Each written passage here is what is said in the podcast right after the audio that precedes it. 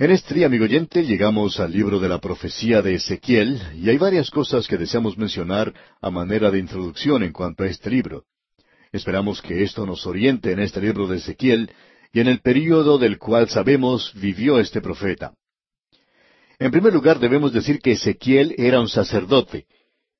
Eso se nos dice en el versículo tres del primer capítulo. Sin embargo, él nunca llegó a ocupar ese cargo. La razón es que él fue llevado cautivo durante el reinado de Joaquín. Si usted desea informarse en cuanto a esto, puede leerlo allá en el segundo libro de los Reyes, capítulo 24, los versículos 10 al 16. Voy a repetir la cita para si usted desea leerlo. Es en el segundo libro de los Reyes, capítulo 24, versículos 10 al 16. Usted recordará que Joacín reinaba y que él reinó por unos once años. Él era el rey cuando tuvo lugar la primera deportación y Daniel fue llevado en esa ocasión. Y luego Joaquín llegó al trono y él lo ocupó solamente por unos tres meses. Y entonces, alrededor del año 597 antes de Cristo, ocurrió la segunda deportación, y durante esa deportación fue cuando Ezequiel fue llevado prisionero. Tenemos aquí que Ezequiel era contemporáneo de los profetas Jeremías y Daniel. Jeremías era ya un hombre anciano en esta ocasión, y él, como usted recuerda, cuando era joven, había sido amigo del rey Josías. Por tanto, podemos darnos cuenta que él vivió mucho tiempo, él había permanecido con el remanente en su tierra, luego fue llevado a Egipto, así es que su ministerio se limitó al remanente que había ido a Egipto y que lo había llevado a él. Pues bien, Daniel fue llevado a la corte del rey de Babilonia y había llegado a ser su primer ministro o podría ser lo que en realidad hoy se llama en algunos países el secretario de Estado. Ahora Ezequiel se encontraba con los cautivos y había sido llevado al río de Babilonia. En realidad él había sido llevado a ese gran canal que se encuentra cerca del río Éufrates. Allí fueron ubicados los cautivos. Esto quedaba a varios kilómetros de distancia de la misma Babilonia, y el ministerio de Ezequiel fue con estos prisioneros. Creemos que es interesante notar algo aquí que deseamos comentar por unos momentos, y es lo siguiente. Si usted lee el Salmo 137, esto nos habla del remanente que se encontraba cautivo junto a los ríos de Babilonia. El versículo uno de ese Salmo 137 dice, Junto a los ríos de Babilonia, allí nos sentábamos y aún llorábamos, acordándonos de Sión. ¿Y qué podemos decir acerca de este profeta Ezequiel? Bueno, este hombre tenía visiones de Dios en esa oportunidad. Él nos dice en el primer versículo del libro que lleva su nombre lo siguiente. Aconteció en el año treinta, en el mes cuarto, a los cinco días del mes, que estando yo en medio de los cautivos junto al río Quebar, los cielos se abrieron y vi visiones de Dios. Mientras estas otras personas habían colgado sus arpas sobre los sauces y estaban sentados llorando, este hombre Ezequiel estaba viendo visiones de Dios. Tenemos un gran contraste aquí. Y este es el profeta para el remanente. Ahora no tenemos ninguna información en cuanto a esto, pero suponemos, por lo que podemos observar, que estos hombres, Daniel, Jeremías y Ezequiel, aun cuando los tres eran profetas, cada uno de ellos tenía un ministerio particular y peculiar para cierta gente. Y ellos nunca se reunieron el uno con el otro. Siempre nos hemos preguntado, ¿por qué Daniel nunca fue a visitar a su pueblo? Leyendo el libro de Daniel, uno nunca se da cuenta de eso, y aún así él tenía mucho interés en su pueblo, él los defendía. Pero entonces nos preguntamos, ¿se conocieron Daniel y Jeremías? Bueno, sabemos al leer el libro de Daniel que él tenía conocimiento de las profecías de Jeremías, y nos imaginamos que quizá como muchacho joven, un muchachito en realidad, un adolescente, que él probablemente habría escuchado a Jeremías en Jerusalén. Probablemente Ezequiel era joven cuando él fue llevado a la cautividad, quizá tendría unos treinta años de edad. Por supuesto que en el día de hoy se dice que cuando uno tiene treinta años de edad, pues que ya es una persona vieja. Sin embargo, esta había sido su experiencia. Deseamos hacer un contraste con estos tres profetas ahora, y esto es lo que tendríamos. El mensaje de Ezequiel es el más espiritual de todos los profetas, porque él trató con la persona de Dios. Alguien lo ha expresado de la siguiente manera. Ezequiel es el profeta del Espíritu. Isaías es el profeta del Hijo, y Jeremías es el profeta del Padre. Y aquí tenemos al Padre, al Hijo y al Espíritu Santo. Durante los primeros años de la cautividad, los profetas falsos estaban aún diciendo a la gente que ellos iban a regresar a Jerusalén y que la ciudad no iba a ser destruida. Como usted se da cuenta, no fue destruida en la segunda deportación. No fue sino hasta el año 587 o 586 antes de Cristo que Nabucodonosor fue por tercera vez y en esa ocasión él quemó y destruyó la ciudad. De modo que en ese período de aproximadamente diez años, uno encuentra que estos falsos profetas estaban diciendo que la gente regresaría a Jerusalén y que ésta no sería destruida. Ahora Jeremías había enviado un mensaje a Babilonia diciendo que la ciudad iba a ser destruida, y Ezequiel confirmó ese mensaje. Y él advirtió a la gente que ellos debían volverse a Dios antes que pudieran regresar a Jerusalén. Cuando llegó a esa oportunidad, una pequeña minoría, un remanente muy pequeño, regresó a Dios, y éstos regresaron a Jerusalén y ellos se encontraban muy desanimados. Ezequiel comenzó su ministerio cinco años después de su cautividad, y entonces él tenía unos treinta años de edad. Podríamos decir que Ezequiel habló en los días más tenebrosos de la nación. Es como si él se hubiera parado en el lugar más oscuro al fondo del valle. Él tenía que enfrentarse a las falsas esperanzas que le habían sido dadas por los falsos profetas al comienzo. Tenía que enfrentarse a la indiferencia, al desaliento y la desconfianza, producto de los días de pecado y de desastre. La gente no quería escucharlo a él ni a su mensaje. Por tanto, él trató de hacerse escuchar por un método diferente. En lugar de hablar en parábolas, como hizo el Señor Jesucristo, Ezequiel representó las parábolas. Vamos a ver que él hizo cosas muy interesantes. Deberíamos decir que algunas de las cosas que hizo fueron interesantísimas. Por ejemplo, se nos dice en el capítulo 24, versículo 24 de su libro, Ezequiel pues os será por señal, según todas las cosas que él hizo, haréis. Cuando esto ocurra, entonces sabréis que yo soy Jehová el Señor. Es decir, que ellos no escuchaban sus palabras. Por tanto, él las iba a representar, y esto atrajo mucha atención, por supuesto. Y la gente hace eso en el día de hoy. Es por eso que la gente marcha por las calles y lleva cartelones, porque quieren llamar la atención, especialmente a las cámaras de televisión y a las estaciones de radio, para poder obtener publicidad. En el pasado, la gente ha llegado a sentarse en el asta de una bandera, ha caminado grandes distancias y ha hecho muchas cosas para atraer la atención. Bien, ese era el método de Ezequiel. Una de las cosas que él hizo, y esto fue algo realmente sensacional, es que él fue a una casa, se encerró allí adentro, luego se abrió paso cavando un túnel y salió en el medio de la calle. Ahora quizá en nuestras ciudades esto no sea nada nuevo, ya que nuestras calles tienen muchos pozos, muchos hoyos. Pero en los días de Ezequiel nos damos cuenta que este hombre que se aparece en medio de la calle, de todas maneras llama la atención. Naturalmente la gente se reunía para preguntarle lo que estaba pasando, y él les dijo que tenía un mensaje para ellos y veremos ese mensaje más adelante. Ezequiel es ahora el profeta de la gloria del Señor. Hubo tres profetas de Israel, y ellos hablaron cuando se encontraban fuera de su tierra. Ezequiel es uno de ellos, Daniel es el otro, y Juan es el otro, cuando se encontraba en la isla de Patmos, y estos tres hombres escribieron lo que llamamos un apocalipsis. Aun cuando ellos utilizaron un lenguaje muy simbólico, pudieron observar la luz más brillante. Ellos mantuvieron las esperanzas más altas de todos los profetas. Ezequiel pudo contemplar la gloria Shekinah del Señor, cuando ésta abandonaba el templo de Salomón, y él vio cuando regresaba la gloria del Señor, lo cual era proyectado hacia el futuro y que llegará a suceder durante la edad del reino, lo que es el milenio. Ahora, el significado de Ezequiel se puede ver en la venida de la gloria durante el reino. Es decir, Ezequiel miraba más allá del sufrimiento de Cristo a la gloria que seguiría. Como el apóstol Pedro dijo de los profetas, ellos pudieron observar el sufrimiento y ellos vieron la gloria que seguiría.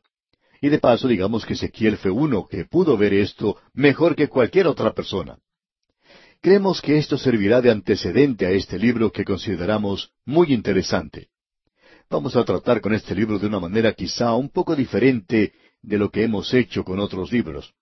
La razón es porque la naturaleza y las características del contenido de este libro son diferentes. Porque nosotros vamos a tratar con cosas que verdaderamente son importantes. Este libro comienza con una visión, con una manifestación de la gloria en el capítulo uno. Quizás sería mejor presentar aquí al mismo comienzo un bosquejo de la totalidad de este libro. Las divisiones principales de este libro son como siguen. En los primeros siete capítulos encontramos la gloria de Jehová y la comisión del profeta. Luego del capítulo ocho hasta el capítulo veinticuatro tenemos la gloria de Jehová, el cautiverio total de Jerusalén e Israel y la ida o el apartamiento de la gloria. Después, en los capítulos veinticinco hasta el treinta y dos, tenemos la gloria de Jehová y el juicio de las naciones. Y finalmente, en los capítulos treinta y tres hasta el cuarenta y ocho, tenemos la gloria de Jehová y la venida del reino. Esas son las divisiones principales. Ahora, en esta sección de la gloria de Jehová y de la comisión del profeta, tenemos en el primer capítulo una manifestación de la gloria. Esta es una visión muy difícil. Juan Calvino dijo en cuanto a esto, si alguien pregunta que si la visión es clara, yo confieso su oscuridad y que casi no la entiendo. Bueno, nosotros estamos de acuerdo con esa declaración y queremos decir que somos verdaderos calvinistas en cuanto a la primera visión que tenemos aquí en este libro de Ezequiel. Calvino dijo que él no podía comprender esto claramente y nosotros nos unimos a él y decimos que no la podemos comprender muy claramente tampoco. Pero debemos decir que estamos seguros de lo que no es. En primer lugar, tenemos la visión de la rueda en medio de rueda. Esto no es una visión de la edad mecánica en la que vivimos, amigo oyente. Tampoco es una profecía del avión. Usted podrá reconocer que cuando aparecieron los primeros aviones a hélice, hubo varios maestros de profecías que decían, esta es la visión de la profecía del avión. Sin embargo, en el día de hoy tenemos los aviones a reacción, los aviones jet. ¿Qué vamos a hacer con eso? Porque allí no tenemos la rueda en medio de la rueda. Ahora permítanos decir, amigo oyente, que uno no puede tener algo que sea más pueril y más propio de muchachos que esto. Esto trae deshonra a la profecía. Es algo en realidad insensato y palabrería sin sentido. Lo que en realidad tenemos aquí es una visión de la gloria. En Isaías uno encuentra los principios del trono de Dios. En Jeremías tenemos la práctica de ese trono, pero aquí en Ezequiel tenemos la persona que está sobre el trono. Esa es la visión que tenemos aquí. Pero tenemos que apresurarnos a decir que esta no es una profecía de la persona de Dios. Él no se muestra aquí como en una vidriera. Nos vamos a arriesgar a presentar una interpretación. Tenemos aquí una visión del carro triunfal de Dios. Debemos aclarar que esta no es una visión de Dios, sino que es una visión de la gloria de Dios. Existe una diferencia sin que haya mucha distinción en esto, pero es importante que lo notemos. Aquí podemos ver ahora una visión del carro de Dios y Dios avanza triunfalmente sobre su propia carroza hoy. Y lo que uno puede ver aquí es el Dios de gloria avanzando irresistiblemente a través del tiempo. Aquí tenemos algo que cuando lo descubrimos nos sorprendió mucho. Esta carroza está vacía. Nosotros habíamos supuesto que Dios se encontraba allí. Allí tenemos estos cuatro seres vivientes, los querubines, y ellos están conectados con la carroza. Sin embargo, son algo distinto de la carroza. Y sobre todo esto se encuentra un trono, y sobre ese trono un hombre. Y esta es la visión más elevada de Dios. Y hace de esto algo muy difícil de comprender de veras. Hay ciertos aspectos externos que son cosas muy impresionantes, por cierto, y vamos a destacarlos. Por tanto, es mejor que comencemos leyendo el primer versículo de este capítulo uno de Ezequiel. Aconteció en el año treinta, en el mes cuarto, a los cinco días del mes, que estando yo en medio de los cautivos junto al río Quebar, los cielos se abrieron y vi visiones de Dios. Usted entonces debe recordar que esta es una visión, y una visión de Dios, pero usted no ve a Dios. Necesitamos hacer esa distinción aquí porque es algo muy importante. Al comienzo se menciona esto del año treinta, lo cual indicaría que este hombre tenía unos treinta años de edad, Y hay muchos eruditos que creen que esto está más relacionado a un calendario un poco diferente al calendario que tenemos hoy. No vamos a entrar en detalle en cuanto a esto porque se hace demasiado complicado y no creemos que sea algo esencial hoy. Los eruditos pueden pasar mucho tiempo hablando sobre este tema y eso está bien.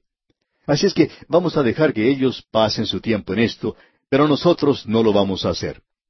Continuamos entonces con el versículo dos, donde leemos En el quinto año de la deportación del rey Joaquín, a los cinco días del mes, podemos apreciar que aún no ha llegado el tiempo de la destrucción de Jerusalén, lo cual tuvo lugar durante el reino de Sedequías. Es importante que notemos eso. Ezequiel dijo en el versículo tres, Vino palabra de Jehová al sacerdote Ezequiel. Usted se da cuenta que él pertenecía a la tribu de Leví y aparentemente a la tribu sacerdotal, probablemente por lo menos a los hijos de Coat. Ahora se nos dice aquí en el versículo tres que Ezequiel era hijo de Buzi. Leemos entonces en el versículo tres, Vino palabra de Jehová al sacerdote Ezequiel, hijo de Buzi, en la tierra de los caldeos, junto al río Quebar, vino allí sobre él la mano de Jehová.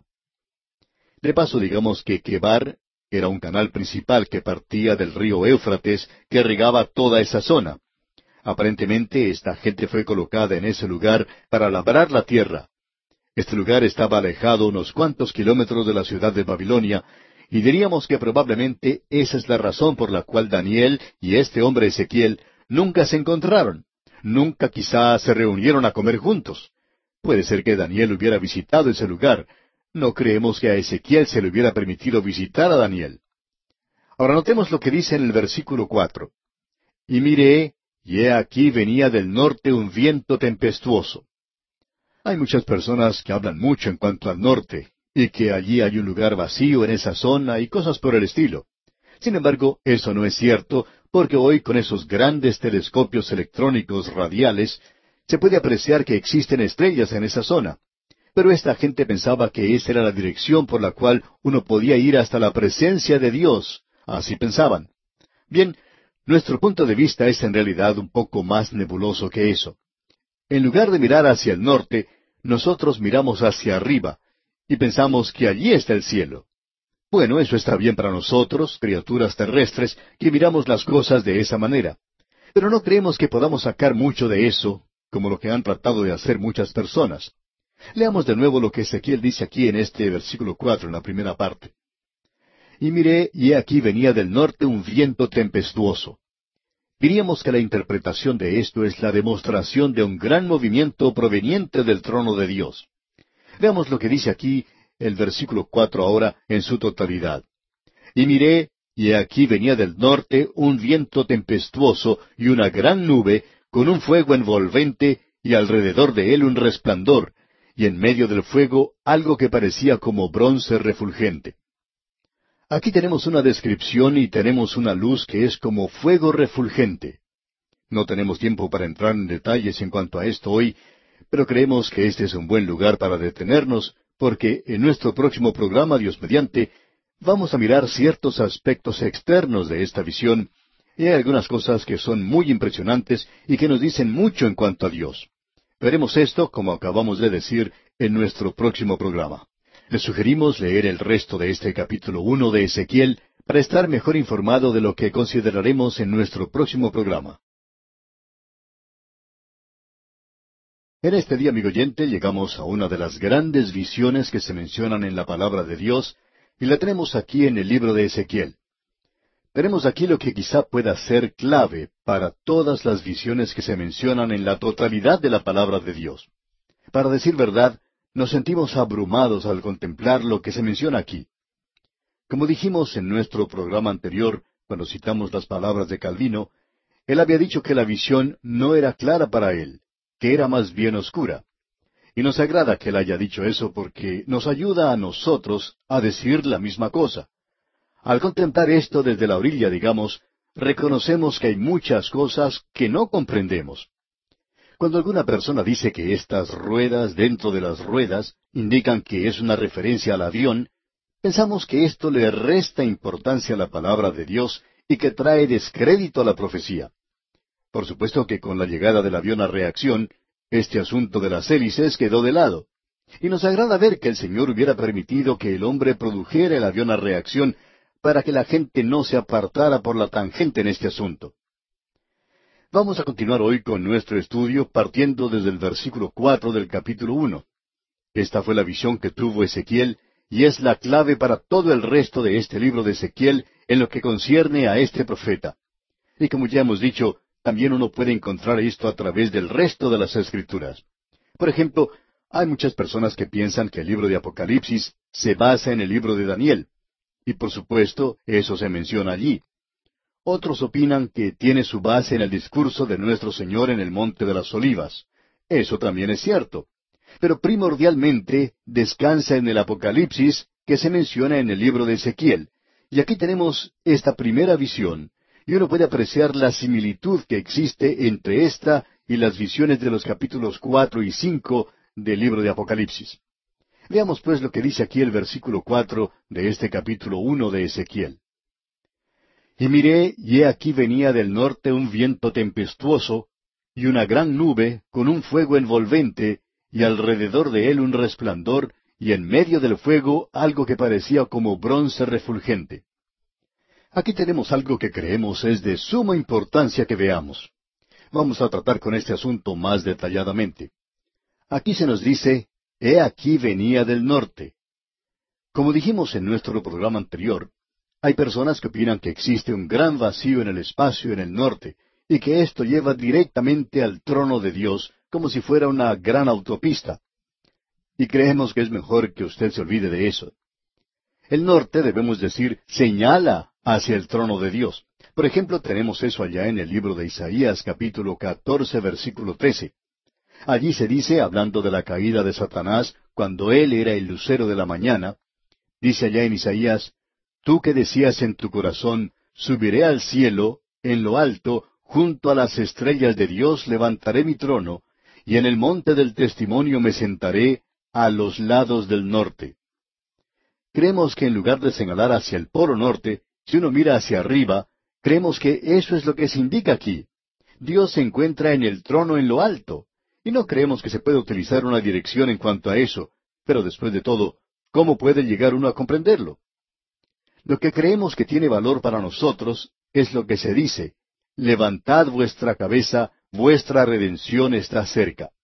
Así es que tenemos que mirar hacia arriba, y esa es la dirección en la cual se encuentra el trono de Dios para usted y para mí, amigo oyente. Notemos también que hay otras escrituras que tratan de este tema, y una de ellas es el Salmo 75 en los versículos seis y siete. Es algo bastante interesante de notar eso. Leamos lo que dicen los versículos cinco y seis del Salmo 75.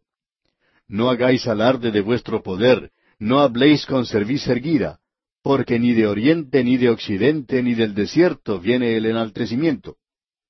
Bueno, ¿desde dónde viene entonces? Luego dice, Mas Dios es el juez, a éste humilla y a aquel enaltece.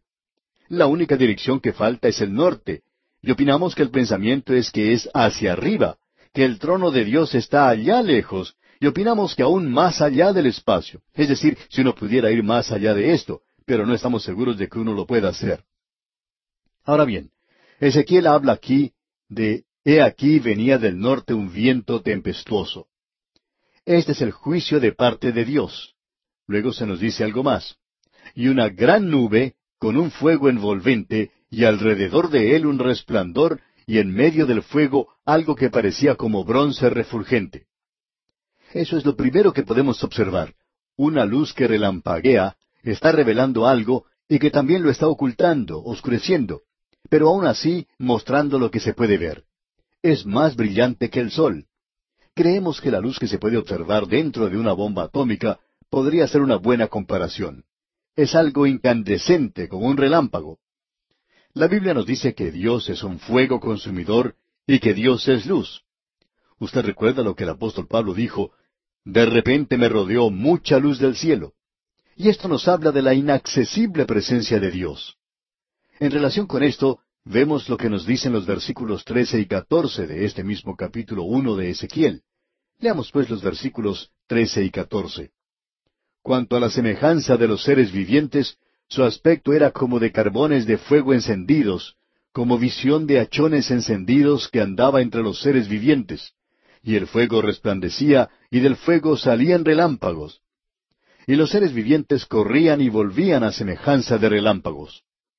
Así es que tenemos aquí esta tremenda visión. Es lo que se nos dice que Dios es luz. Y esta visión es en realidad de la gloria de Dios que sale de la persona de Dios. Usted recuerda que el Señor Jesucristo dijo, Yo soy la luz del mundo. ¿Qué es lo que nos revela esto? Esto nos revela la santidad y la justicia de Dios. Si andamos en luz, como Él está en luz, tenemos comunión unos con otros, y la sangre de Jesucristo su Hijo nos limpia de todo pecado. Nosotros llegaríamos a ser quemados, completamente abrazados por la santidad de Dios, si no hubiésemos sido redimidos por la sangre de Cristo y cubiertos con la justicia de Cristo. Llegamos ahora a algo que pensamos es bastante interesante. Deberíamos probablemente mencionarlo aquí en conexión con la luz. Y es lo siguiente, y quisiéramos enfatizar esto, que Dios no se expone aquí. Él es representado, dibujado, por así decirlo. Y aún uno puede decir que ningún hombre ha visto a Dios jamás. Moisés le dijo a Dios, muéstrame tu gloria. Y Dios le ocultó a él en la hendidura de la roca, y Moisés solo vio la gloria de Dios. Él no lo vio a él. Y Dios le dijo a él, no podrás ver mi rostro, porque no me verá hombre y vivirá. Al hombre se le ha prohibido hoy hacer algo a imagen de Dios. Nosotros no sabemos cuál era su parecer, ni siquiera sabemos cómo era el Señor Jesucristo, quien se hizo hombre. Existe en el corazón humano un deseo de ver a Dios, y creemos que cada ídolo es testigo de este deseo. Es algo que ha sido pervertido y es profano, pero los hombres quieren ver a Dios. Y hoy los cuadros de Jesucristo que usted encuentra, esos son cuadros nada más paganos y sin valor alguno. Pero usted recuerda lo que Felipe le dijo al Señor, le dijo, Señor, muéstranos al Padre y nos basta. Así es que, lo que tenemos aquí es una profecía de la encarnación. Veamos entonces los versículos cinco al ocho y también el versículo diez, que dicen, Y en medio de ella la figura de cuatro seres vivientes. Y esta era su apariencia. Había en ellos semejanza de hombre. Cada uno tenía cuatro caras y cuatro alas y los pies de ellos eran derechos, y la planta de sus pies como planta de pie de becerro, y centelleaban a manera de bronce muy bruñido. Debajo de sus alas, a sus cuatro lados, tenían manos de hombre, y sus caras y sus alas por los cuatro lados. Y el aspecto de sus caras era cara de hombre, y cara de león al lado derecho de los cuatro, y cara de buey a la izquierda en los cuatro, asimismo había en los cuatro cara de águila. Y luego leemos lo que dice el versículo 26. Y sobre la expansión que había sobre sus cabezas se veía la figura de un trono que parecía de piedra de zafiro, y sobre la figura del trono había una semejanza que parecía de hombre sentado sobre él. Esto nos habla de la encarnación del Señor Jesucristo, de que Dios se hizo hombre, y aquel verbo fue hecho carne y habitó entre nosotros. Y se nos dice lo hermoso que era. Y el libro de Isaías en el capítulo 52, versículo 7 dice, Cuán hermosos son sobre los montes los pies del que trae alegres nuevas, del que anuncia la paz, del que trae nuevas del bien, del que publica salvación, del que dice a Sión, Tu Dios reina. Él vino a esta tierra como un hombre, anduvo por esos caminos polvorientos de Palestina, y por último, clavos horadaron sus pies. Aquí se nos dice que una de las caras era cara de buey. Esto nos habla del Evangelio de Marcos. Allí uno puede apreciar el carácter de siervo de nuestro Señor Jesucristo. Él vino como tal. Dice, porque el Hijo del Hombre no vino para ser servido, sino para servir y para dar su vida en rescate por muchos. Y existen otros aspectos de esta visión, los cuales vamos a considerar seguidamente. Aquí tenemos la gloria de Dios. Su presencia está aquí pero a Él no le podemos ver. Y nuevamente debemos decir que ningún hombre ha visto jamás a Dios. Ruskin expresó esto de la siguiente manera. Una de las cosas más grandes que puede hacer el alma humana en este mundo es el ver algo y decir qué fue lo que vio en un lenguaje común. Bueno, Ezequiel vio mucho más que lo que vio Moisés. Él vio mucho más que lo que vio David y también de lo que Daniel pudo ver, más de lo que Isaías vio. Él vio una visión de la gloria de Dios. La presencia de Dios estaba allí. Pero uno no puede ver su persona sino la gloria. Amigo oyente, cuando el Señor Jesucristo vino a esta tierra y tomó en sí mismo la forma de hombre, la gloria no estaba allí. Pero ahora estamos mirando a un hombre. Y como ya hemos dicho, en el corazón humano existe ese deseo de ver a Dios. Ahora, siguiendo adelante, tenemos esta visión de los querubines. Cuatro seres vivientes. Ellos se encontraban en el jardín del Edén. Cuidaban del camino al árbol de la vida. Y esto no quiere decir que ellos estaban bloqueando el camino para el hombre hacia Dios, sino que estaban manteniendo el camino abierto. ¿Qué fue lo que vieron Adán y Eva cuando miraron hacia atrás al salir del Edén? Bueno, le vamos a decir lo que ellos vieron. Vieron a un animal que había sido sacrificado. Ellos estaban usando la piel del animal y pudieron ver al querubín protegiendo esto, manteniendo el camino abierto hacia Dios. Porque, amigo oyente, es la sangre la que permite la expiación del pecado del hombre. Y luego también podemos ver esto sobre el propiciatorio. Cuando Moisés hizo el propiciatorio, allí estaba el querubín, y los querubines miraban la sangre, lo mismo que Adán y Eva habían visto. Y ese es el único camino por el cual el hombre puede acercarse a Dios. El Señor Jesucristo mismo dijo, Nadie viene al Padre sino por mí. Podemos notar aquí aún otra cosa más. Y simplemente estamos destacando las diferentes cosas que se mencionan aquí. Tenemos unas ruedas. Leamos los versículos quince y dieciséis de este capítulo uno de Ezequiel. Mientras yo miraba a los seres vivientes, he aquí una rueda sobre la tierra junto a los seres vivientes a los cuatro lados. El aspecto de las ruedas y su obra era semejante al color del crisólito. Y las cuatro tenían una misma semejanza. Su apariencia y su obra eran como rueda en medio de rueda. ¿Qué es lo que tenemos aquí? Esto no es una profecía de la era mecánica en la cual nos toca vivir o del invento de la rueda. Estamos seguros que el hombre en el principio derribó un árbol y cortó parte del tronco de ese árbol y descubrió que tenía algo como una carretilla. Luego le puso dos ruedas y allí tenía un carrito. Luego, cuando él le puso cuatro ruedas, entonces tuvo un automóvil. Bueno, si así es como terminan las cosas, entonces debemos decir que esa es una forma necia, tonta de ver las cosas. Lo que tenemos aquí son estas ruedas, y podemos leer el versículo veinte en relación a esto, de este mismo capítulo uno de Ezequiel, el versículo veinte dice, Hacia donde el Espíritu les movía que anduviesen, andaban. Hacia donde les movía el Espíritu que anduviesen, las ruedas también se levantaban tras ellos, porque el Espíritu de los seres vivientes estaba en las ruedas. Ahora, ¿qué es lo que quiere decir esto? Quiere decir que aquí tenemos la actividad incesante y la energía de Dios, de que nuestro Dios es omnipotente. El Señor Jesucristo dijo, Toda potestad me es dada en el cielo y en la tierra. Ahora notemos lo que dice el versículo doce de este mismo capítulo uno de Ezequiel. Y cada uno caminaba derecho hacia adelante, hacia donde el Espíritu les movía que anduviesen, andaban, y cuando andaban, no se volvían.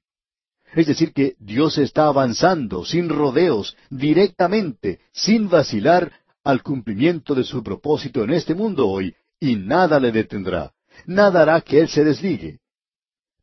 Continuando hablando sobre las ruedas, se dice en el versículo 18, y sus aros eran altos y espantosos y llenos de ojos alrededor en las cuatro. ¿Qué es lo que quiere decir eso?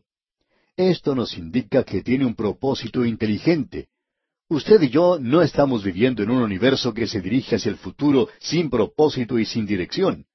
Dios tiene un propósito para cada átomo que Él ha creado. Y Él tiene un propósito para usted, amigo oyente, en su plan y en su programa. La prueba de esto es que usted está aquí hoy. Y usted y yo debemos cumplir el propósito de Dios. Aquí podemos ver a Dios avanzando triunfantemente en su propio carruaje o carroza. Aquí tenemos una visión de Dios quien es inteligente al llevar a cabo su propósito en este mundo del presente.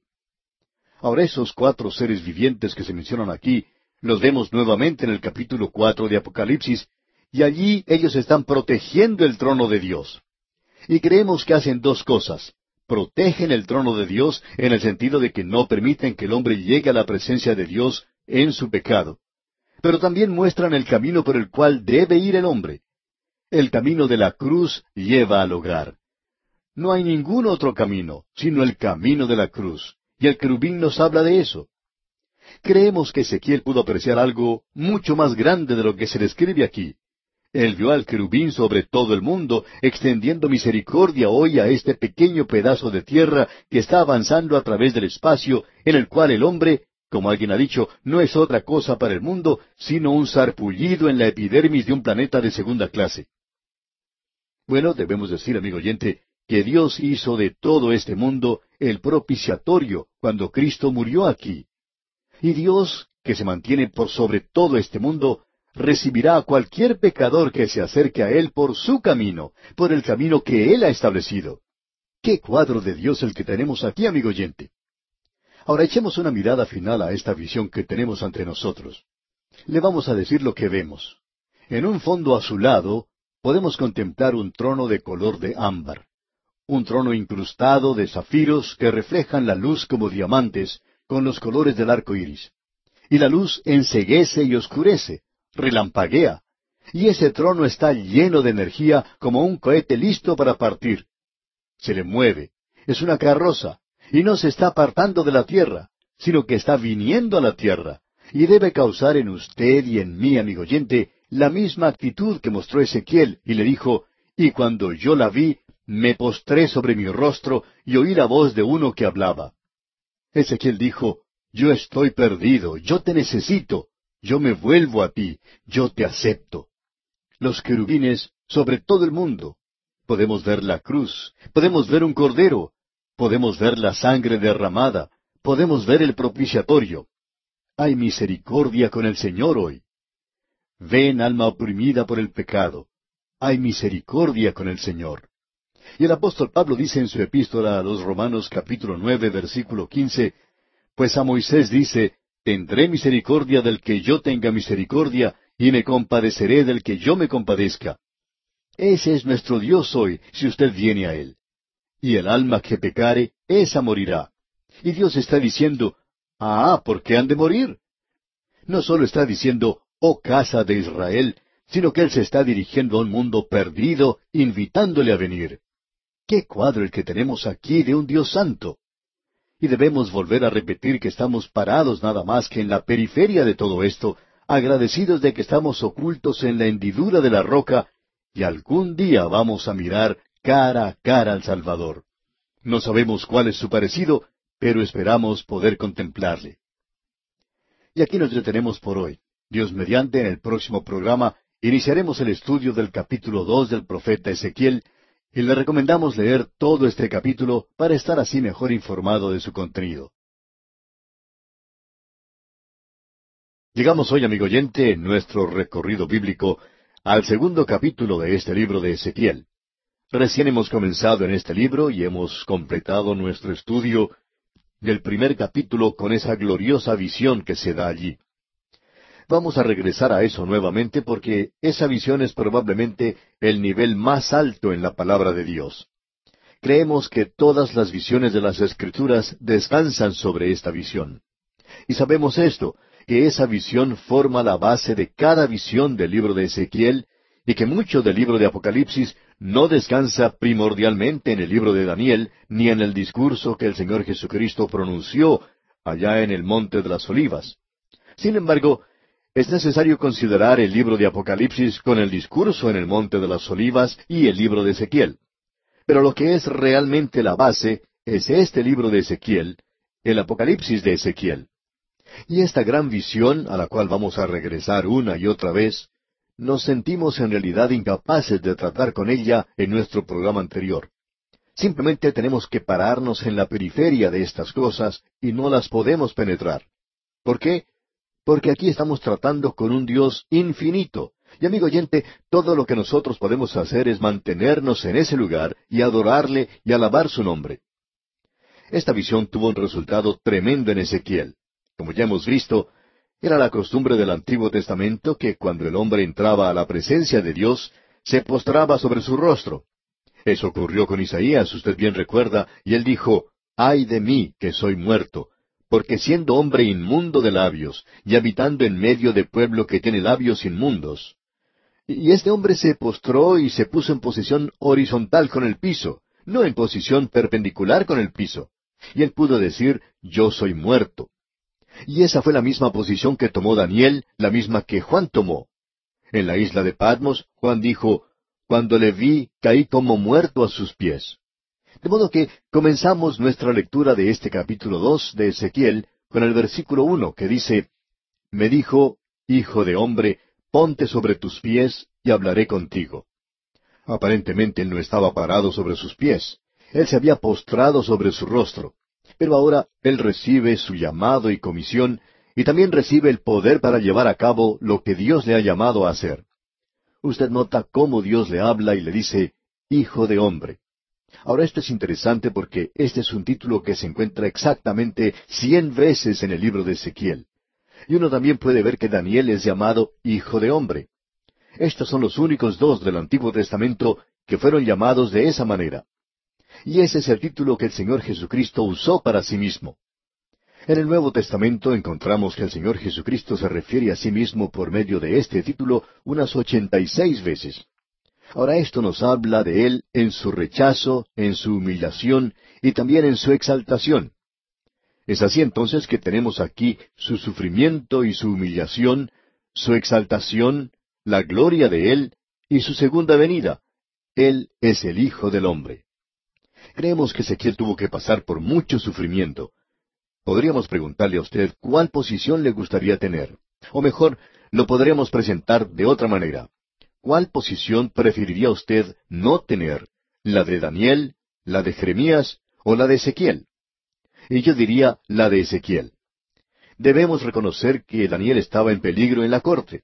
Y si usted tiene alguna duda, le puede preguntar a los leones que se encontraban en el foso. Porque este hombre Daniel tuvo que pasar una noche con ellos, y si Dios no hubiera intervenido, Daniel se hubiera convertido en alimento suculento para esos leones. Pero él sobrevivió. Con todo, él se encontraba en peligro en esa corte extranjera. Pero yo hubiera preferido mucho su trabajo. Por lo menos tenía habitaciones lujosas y estuvo viviendo en el mejor hotel que había en Babilonia. Vivía en el palacio del rey. Para esa época, Jeremías ya se había jubilado y se encontraba con el remanente. Él estuvo en un gran peligro cuando estuvo en su ministerio activo hasta la deportación del pueblo en la cautividad. Pero ahora este hombre Ezequiel es enviado a hacer una tarea bastante difícil. Y debemos poner énfasis en que su tarea era difícil, amigo oyente. Él tenía la tarea de hablar a un pueblo apóstata, a aquellos que se encontraban en rebelión contra Dios, aquellos que pensaban que eran el pueblo de Dios. Y aquí vemos que el Espíritu de Dios viene a él y lo prepara para su tarea. Y en el versículo dos leemos, Y luego que me habló, entró el Espíritu en mí y me afirmó sobre mis pies y oí al que me hablaba. El Espíritu de Dios le provee ahora el poder para hacer su tarea. Creemos, amigo oyente, que cuando Dios le llama a usted para hacer una tarea, Él le dará el poder para llevar a cabo esa tarea. Creemos sinceramente que la obra de Dios puede hacerse solamente con el poder de Dios. Eso es algo que se demuestra por sí mismo hoy. Si Dios le ha llamado a usted para hacer alguna cosa, Él le dará el poder para hacerlo. Y si usted reconoce que no lo puede hacer, entonces diríamos que esa es la mejor posición a la cual usted puede llegar. Usted recuerda que Moisés por fin llegó a la posición, después de haber pasado cuarenta años en el desierto, de que él no podía liberar a su pueblo. Y luego Dios le dice, yo lo puedo hacer a través de ti. Y Dios le llamó a hacerlo, y Moisés fue capaz de hacerlo, no porque había algo en él, sino porque había mucho de Dios en él. Y creemos que esto es tan práctico hoy. Tiene su demostración en el ministerio. También se puede ver obrando en el asiento de la iglesia. También obra en el campo misionero hoy. En cierta ocasión, una pareja joven quería ir al campo misionero y fueron a conversar con su pastor. El pastor pensaba que ellos no deberían haber tratado de salir, pero como él no podía estar seguro de esto, no quiso ponerse en su camino, de modo que este matrimonio joven salió al campo misionero. Bueno, tuvieron que regresar por haber fracasado. En cierto modo, eso es algo trágico. Y cuando ellos volvieron a conversar con el pastor, ellos se sentían bastante amargados. Pensaban que Dios los había abandonado. Ellos estaban dispuestos a ir al campo misionero, estaban listos para ser mártires. Sin embargo, Dios no los quiso usar. A esto el pastor les dijo, ¿Se han preguntado ustedes alguna vez que si ustedes hubieran sido llamados al campo misionero, el Señor les hubiera dado el poder para hacer esa tarea? Bueno, estos jóvenes nunca habían pensado en esto desde ese punto de vista. Pero amigo oyente, necesitamos reconocer esto y debemos estar seguros de que si nosotros somos llamados por Dios, Él nos va a dar el poder para hacer esa tarea. Por tanto, lo importante es estar seguros de que somos llamados por Dios para hacer un trabajo. Así es que Ezequiel es llamado por Dios para hacer una tarea. Y honradamente hablando, creemos que esta fue una de las tareas más difíciles que cualquier hombre pueda llegar a hacer. Notemos lo que sucede. Dios le va a explicar a él cuál es el trabajo que tiene que hacer. Pienso que si él me hubiera dicho esto a mí, cuando yo comencé mi ministerio, tal vez le hubiera dicho al Señor, bueno, Señor, aquí está mi renuncia. Yo voy a continuar haciendo el trabajo que he estado haciendo hasta ahora y trataré de mejorar allí. Bueno, me alegra que Él no me lo haya dicho porque debo confesar que soy cobarde para algunas cosas. Ahora admiramos a Ezequiel. Notemos lo que Dios le dijo ahora en los versículos tres y cuatro de este capítulo cuatro de Ezequiel.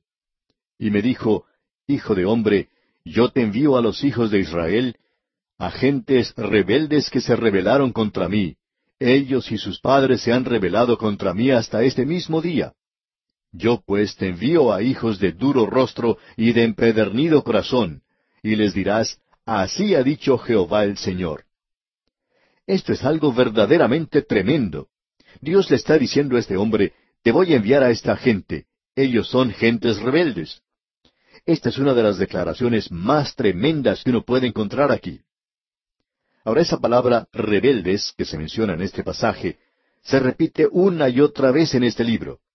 Esta gente estaba en rebelión contra Dios y son llamados como nación. Ahora esa palabra nación no es la palabra que Dios por lo general usa en cuanto a ellos, su pueblo elegido. La palabra que se utiliza aquí es Goyan, y es la palabra que Israel usaba para los gentiles, para los paganos. Ahora, ¿qué es lo que ha sucedido? La nación de Israel se ha hundido al nivel de las naciones paganas que le rodeaban. Y Dios dice que esta gente es rebelde. Se han rebelado contra Dios. Son hijos insolentes.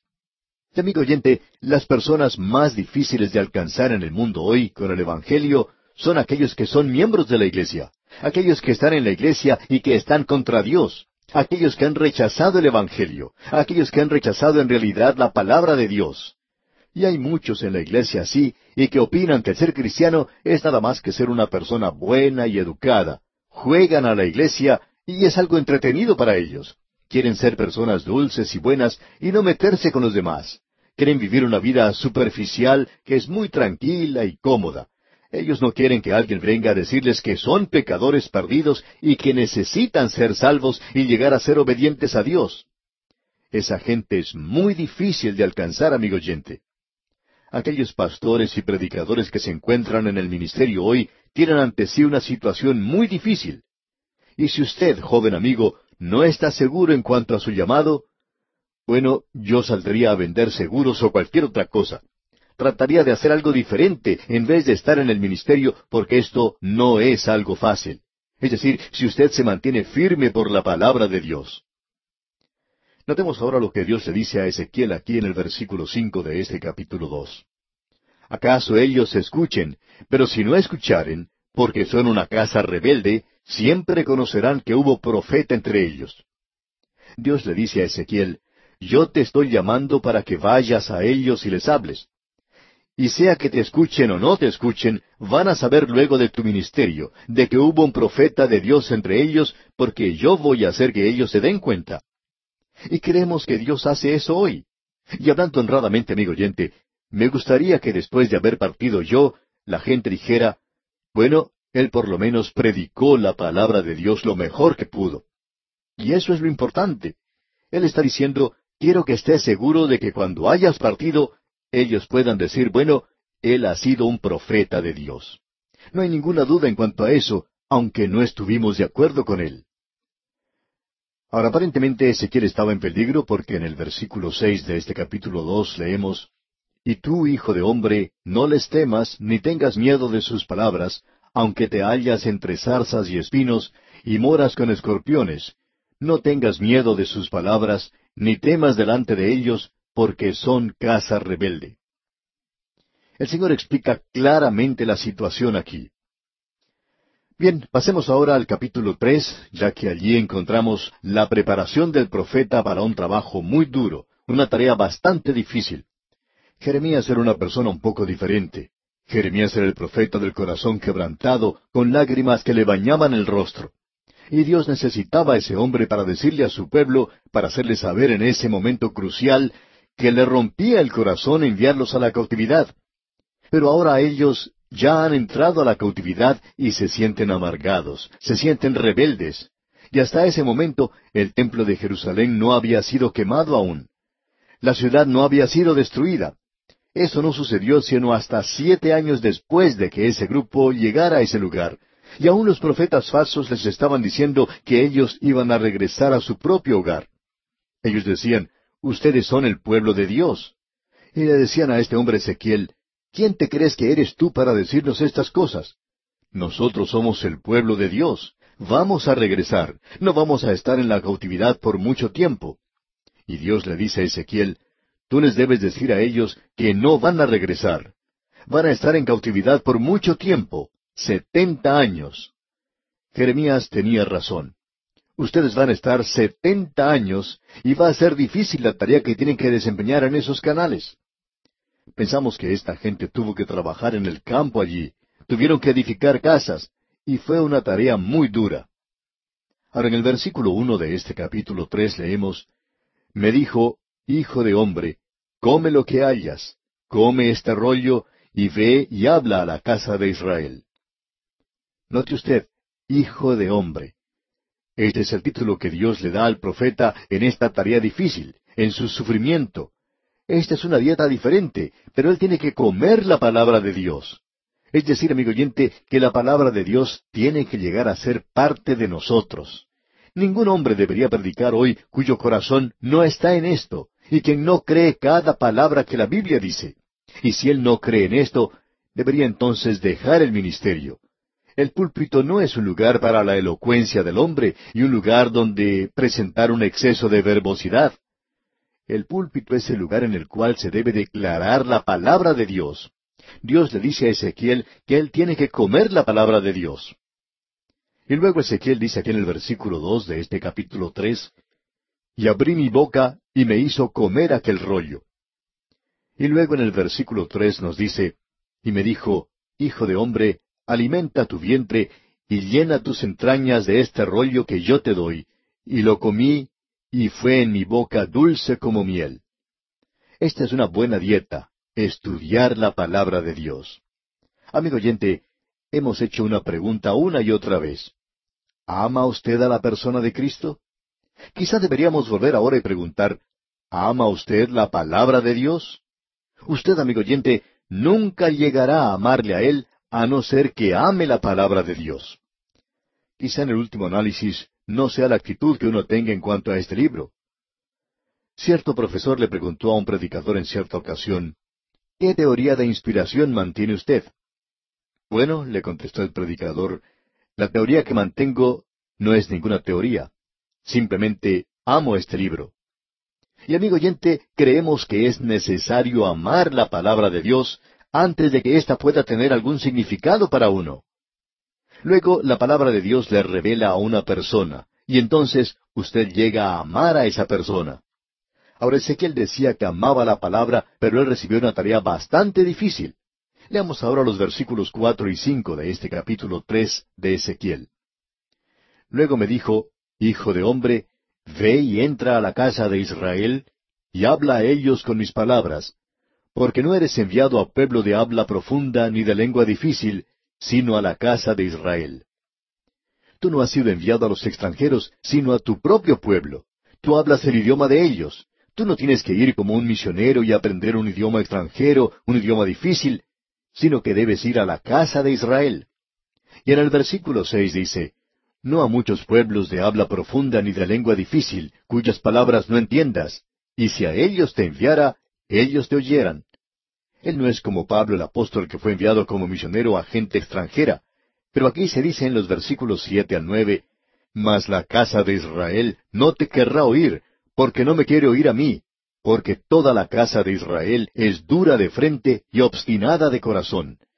He aquí yo he hecho tu rostro fuerte contra los rostros de ellos, y tu frente fuerte contra sus frentes. Como diamante más fuerte que pedernal he hecho tu frente. No los temas, ni tengas miedo delante de ellos, porque son casa rebelde. Ahora le dice a Ezequiel, Ezequiel, te voy a enviar a una congregación que es insolente, que está en rebelión contra mí. No quieren escucharme, tampoco querrán escucharte a ti, pero tú tienes que presentar ante ellos mi palabra. Yo voy a hacer que tu cabeza sea dura.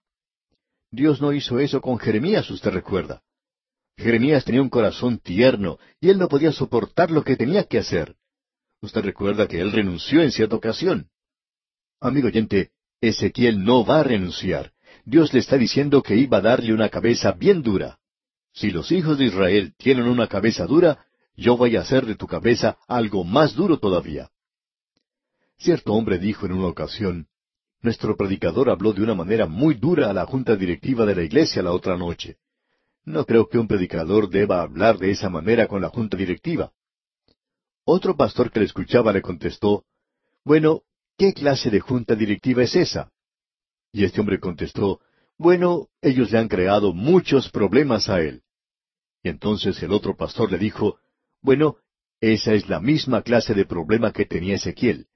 Pero Dios hizo su cabeza mucho más dura, y espero que su predicador también llegue a tener una cabeza más dura que la de los miembros de la junta directiva. Amigo oyente, este profeta Ezequiel tiene una tarea muy difícil. Ahora el Señor le va a hablar. Leamos los versículos quince al diecinueve de este capítulo tres de Ezequiel. Y vine a los cautivos en Tel Aviv, que moraban junto al río Quebar, y me senté donde ellos estaban sentados, y allí permanecí siete días atónito entre ellos. Y aconteció que al cabo de los siete días vino a mí palabra de Jehová diciendo, Hijo de hombre, yo te he puesto por atalaya a la casa de Israel. Oirás pues tú la palabra de mi boca, y los amonestarás de mi parte. Cuando yo dijere al impío, de cierto morirás, y tú no le amonestares ni le hablares, para que el impío sea apercibido de su mal camino, a fin de que viva, el impío morirá por su maldad, pero su sangre demandaré de tu mano. Pero si tú amonestares al impío, y él no se convirtiere de su impiedad y de su mal camino, él morirá por su maldad, pero tú habrás librado tu alma. Al profeta se le nombra centinela, y este es un trabajo difícil. Y vamos a tener ocasión de referirnos a esto nuevamente, y vamos a decir algo en cuanto a este centinela. Lo importante que debemos notar aquí es que este hombre tiene que ser un centinela para prevenir al pueblo de Dios. Quizá ellos no quieran esto, pero Él les va a prevenir. Dios le está diciendo que Él será responsable de esto. Si tú no les previenes, si tú no les amonestares, entonces ellos van a morir en sus pecados, pero tú serás el responsable de eso. Ahora, si ellos reciben la prevención y aún así siguen adelante con sus propias cosas, entonces ellos morirán en sus pecados, pero tú no serás responsable. Amigo oyente, aquel hombre que es un ministro, un predicador hoy, y que no predica la palabra de Dios en esta hora, está en una situación muy difícil. Y yo no quisiera estar en la suya y luego tener que presentarme ante el Señor Jesucristo para ser juzgado algún día. Pensamos que este puede ser probablemente uno de los juicios más terribles que pueda haber, el de un hombre que tenga la palabra de Dios y que no tenga el valor suficiente o el interés de declarar la palabra de Dios. Esa es la responsabilidad que tiene este profeta, y Dios eligió al hombre justo para esta tarea, Ezequiel. Él es tan duro como el cedro y vamos a poder apreciar a ese hombre al continuar nuestro estudio en este libro de Ezequiel. Y aquí vamos a detenernos por hoy porque nuestro tiempo ha llegado a su fin. Amigo oyente, en nuestro programa anterior dejamos nuestro estudio en el capítulo tres del libro de Ezequiel. Hoy vamos a continuar observando lo que dice el capítulo cuatro, Pero hay algunas cosas que dejamos sin finalizar en realidad en nuestro estudio anterior, y quisiéramos terminar con eso antes de seguir adelante. Vimos en el estudio pasado que Dios había llamado a este profeta para que fuera un centinela, una atalaya de la casa de Israel. Ahora un centinela o atalaya es una persona que ocupaba una posición muy importante en el mundo antiguo. Hoy estas posiciones quizá ya no tengan tanta importancia en algunos lugares como antes. Por lo menos las funciones son un poco diferentes hoy. El atalaya o centinela de la antigüedad nos lleva a los días cuando las ciudades tenían murallas a su alrededor. Las ciudades estaban amuralladas para su propia protección. Se erigía un gran muro alrededor de las ciudades y sus grandes puertas se cerraban al oscurecer. Luego los centinelas subían a las murallas para comenzar la vigilia de esa larga y oscura noche. Con mirada penetrante, el centinela trataba de perforar las tinieblas que rodeaban la ciudad, y él estaba alerta a todo ruido que pudiera venir de afuera de la muralla, y estaba listo para descubrir cualquier peligro que se acercara. De modo que él miraba y escuchaba tratando de detectar el ataque de algún enemigo, y él esperaba allí arriba en la muralla. Ahora la Biblia tiene mucho que decir en cuanto a centinelas y atalayas. En el libro de Isaías, capítulo 62, versículo 6, leemos, Sobre tus muros, oh Jerusalén, he puesto guardas. Todo el día y toda la noche no callarán jamás.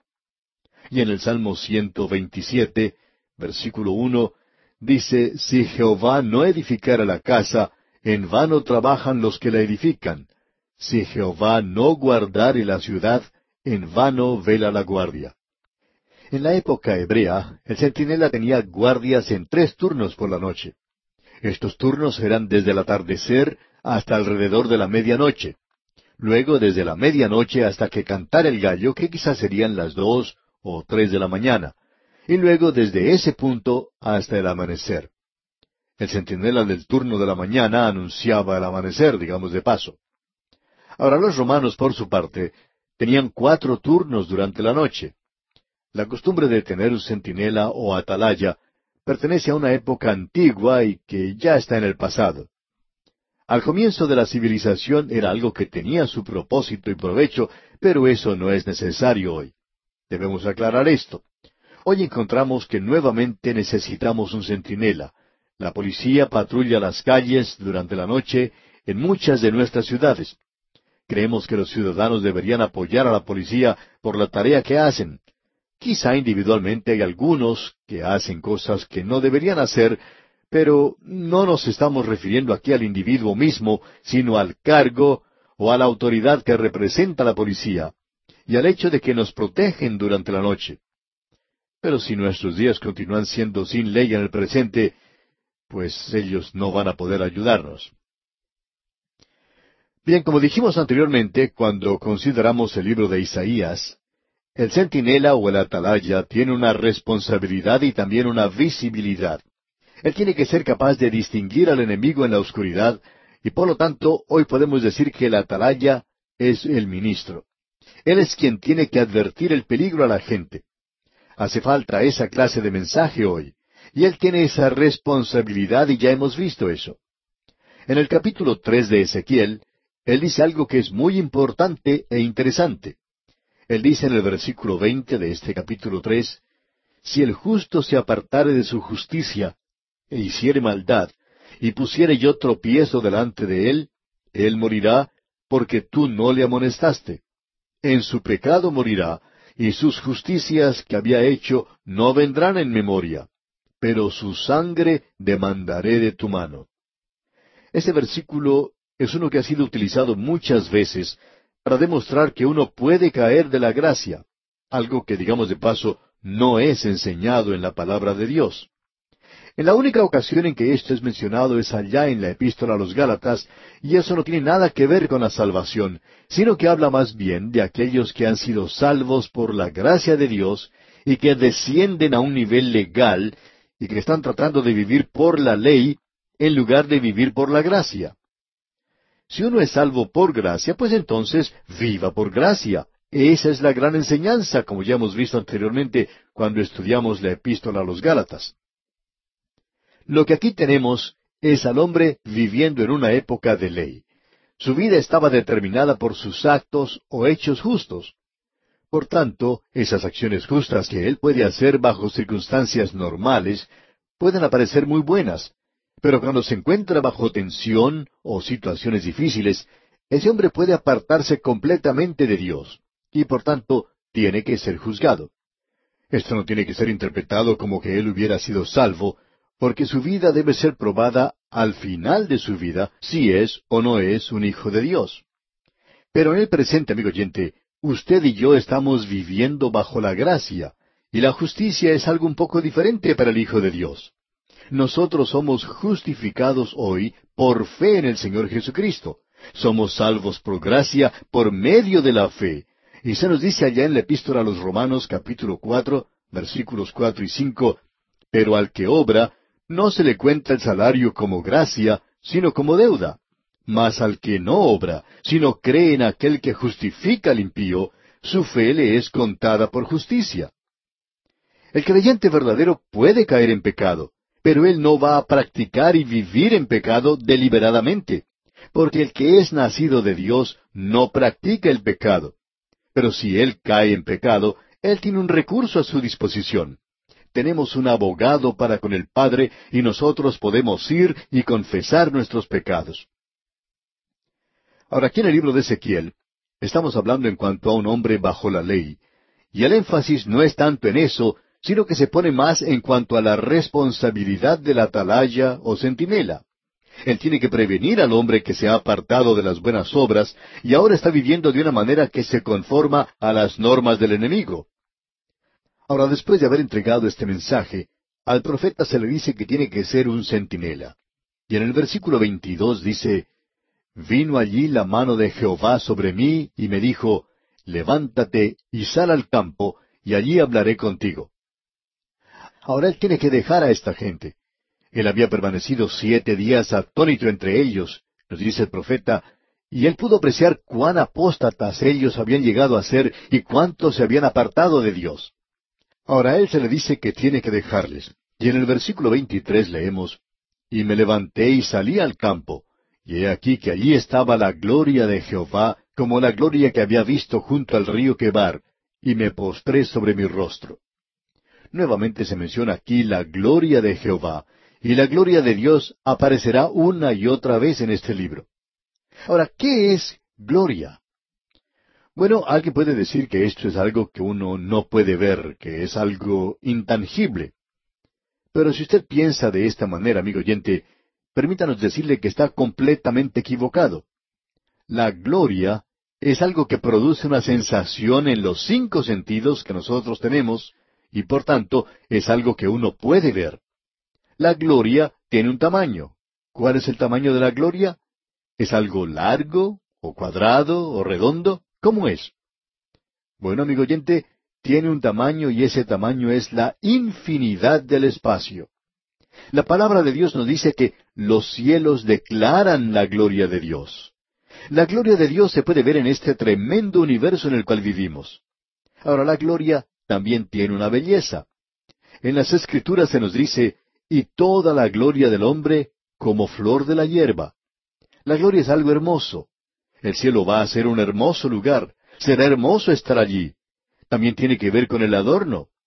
En las Escrituras leemos, Te has vestido de gloria y de magnificencia.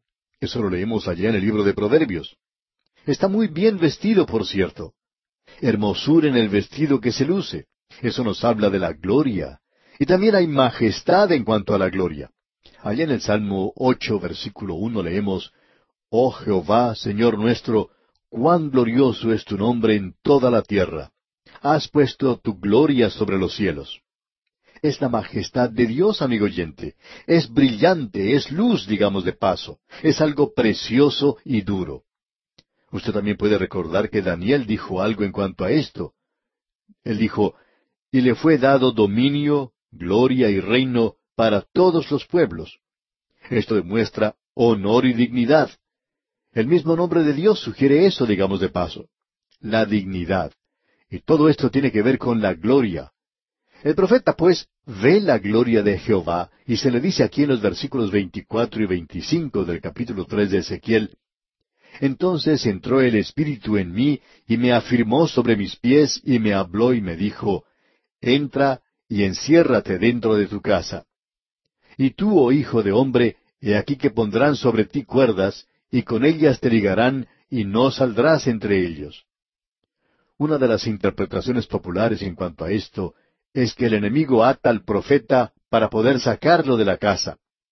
Eso es lo que el enemigo quería hacer. Sin embargo, él quería permanecer en la casa y por tanto él no quería salir. Así es que ellos le ataron. Y en el versículo 26 continuamos leyendo, Y haré que se pegue tu lengua a tu paladar, y estarás mudo, y no serás a ellos varón que reprende, porque son casa rebelde. Ahora, en lugar de hablar mucho, él va a representar algunas de las parábolas que Dios le ha dado. Y aquí tenemos una de ellas. Él va a su casa y se encierra en ese lugar. ¿Por qué? Para demostrar que Dios ha rechazado a este pueblo rebelde. Luego en el versículo 27 leemos, Mas cuando yo te hubiera hablado, abriré tu boca y les dirás, Así ha dicho Jehová el Señor, el que oye, oiga, y el que no quiera oír, no oiga, porque casa rebelde son. Lo que el profeta tiene que decir es, Así ha dicho Jehová el Señor. De paso, digamos, en el capítulo dos, en la primera parte del versículo siete habíamos leído, Les hablarás pues mis palabras. Este hombre tiene que presentar a esta gente la palabra de Dios. Y esa es la única ocasión cuando Él va a hablar con ellos. Durante el resto del tiempo, Él es mudo. Él solo tiene la palabra de Dios para darles a ellos. Ahora, en el capítulo cuatro tenemos algunas cosas que son bastante interesantes. Él va a usar ciertas señales, Él va a representar ciertas parábolas. Durante esta época, la ciudad de Jerusalén no había sido destruida todavía, y los profetas falsos estaban diciendo a la gente que ellos iban a tener paz. Las cosas van a salir bien para ustedes y ustedes van a regresar muy pronto a Jerusalén. Ahora Ezequiel va a confirmar las palabras del profeta Jeremías. Y dijo, ustedes no van a regresar. Aun cuando la antigua ciudad de Jerusalén esté en pie, va a ser destruida. Alguien dijo lo siguiente, esta es la edad del pacifismo, pero no es la edad de la paz. A través de la historia, el hombre ha tenido unas quince mil guerras y ha firmado unos ocho mil tratados de paz. Sin embargo, el hombre no ha podido disfrutar en unos cinco mil o seis mil años de historia más de doscientos o trescientos años de verdadera paz. Amigo oyente, el hombre es una criatura guerrera, gústele o no le guste. Y usted recuerda que el apóstol Pablo escribió las palabras del Señor que decían, cuando los hombres digan paz, paz, entonces será la destrucción. Amigo oyente, hay solo un príncipe de paz. Todo lo que él está mostrando aquí a esta gente es que Jerusalén va a ser destruida. Ahora notemos lo que él hace aquí en el capítulo cuatro, versículo uno. Tú, hijo de hombre, tómate un adobe y ponlo delante de ti, y diseña sobre él la ciudad de Jerusalén. Estos ladrillos de adobe era el material que usaba la gente de Babilonia para escribir. Así es como ellos mantenían sus archivos, digamos. Ezequiel, pues, tiene que tomar uno de esos ladrillos de adobe, eran casi cuadrados, de unos treinta y cinco por treinta centímetros. Hay muchos de ellos que se han encontrado en el presente. Se han hallado grandes cantidades y muchos de ellos tienen escrituras grabadas en ellos. Ahora, lo que Ezequiel tenía que hacer era dibujar la ciudad de Jerusalén. No sabemos cómo hizo esto, pero luego tenía que romper eso y mostrar que la ciudad iba a ser destruida. Luego él tenía que tomar también una plancha de hierro y usar eso también.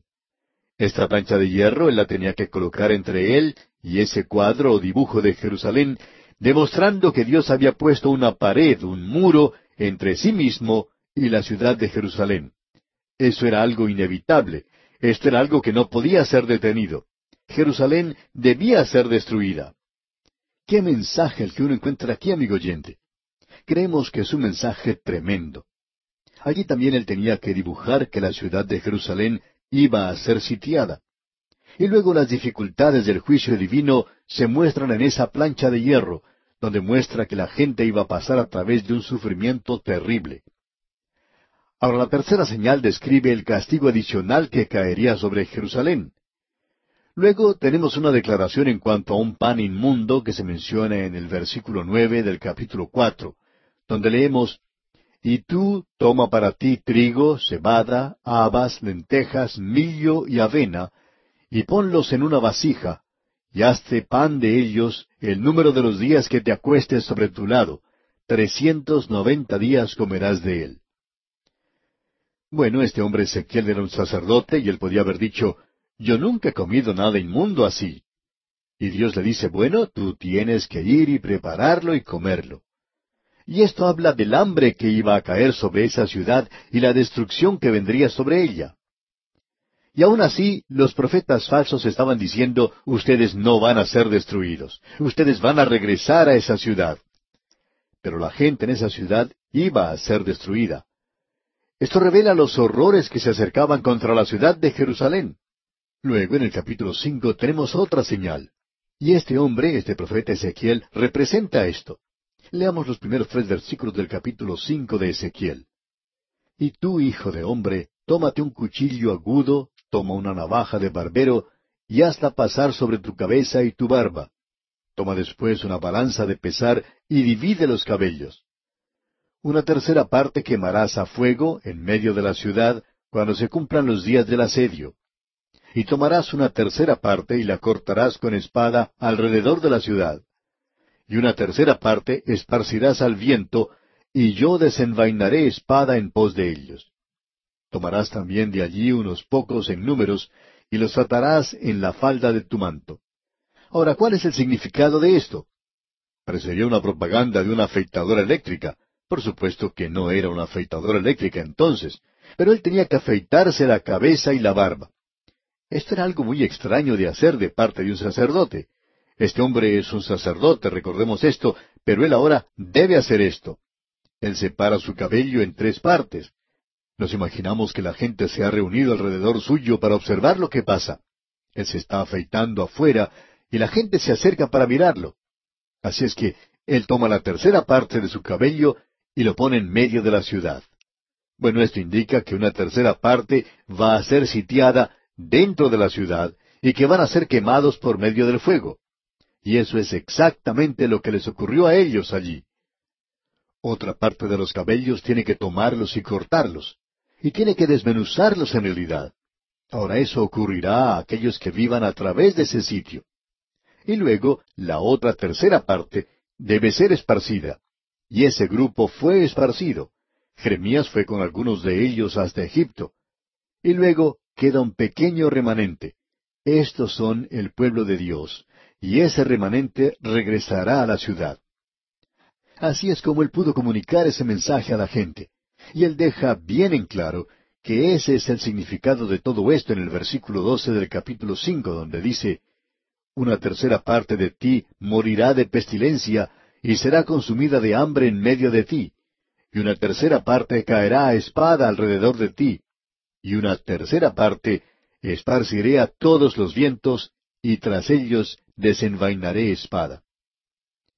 Luego el versículo 17 de este mismo capítulo cinco dice, Enviaré pues sobre vosotros hambre y bestias feroces que te destruyan, y pestilencia y sangre pasarán por en medio de ti, y enviaré sobre ti espada.